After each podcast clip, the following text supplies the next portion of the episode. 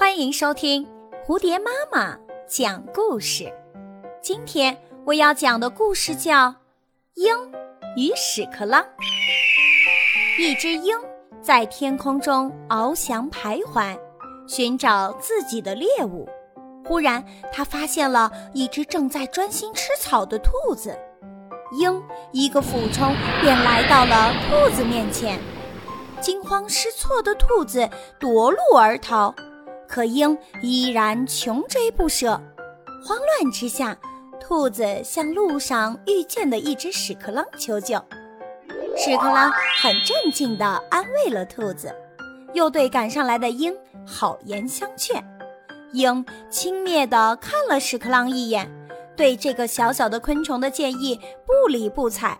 还当着他的面将可怜的兔子吃掉了。怒不可遏的屎壳郎对鹰的暴行感到忍无可忍，同时也觉得这个自傲的动物羞辱了自己，因此他便暗自下决心要报仇。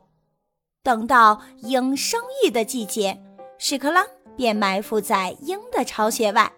一旦鹰外出觅食，屎壳郎便将鹰的蛋从高高的山崖上推落下去，摔个粉碎。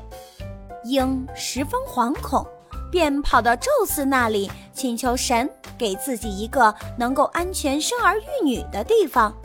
宙斯想了想，便让鹰将蛋产在自己的膝盖上，而屎壳郎依然还是找到了这里。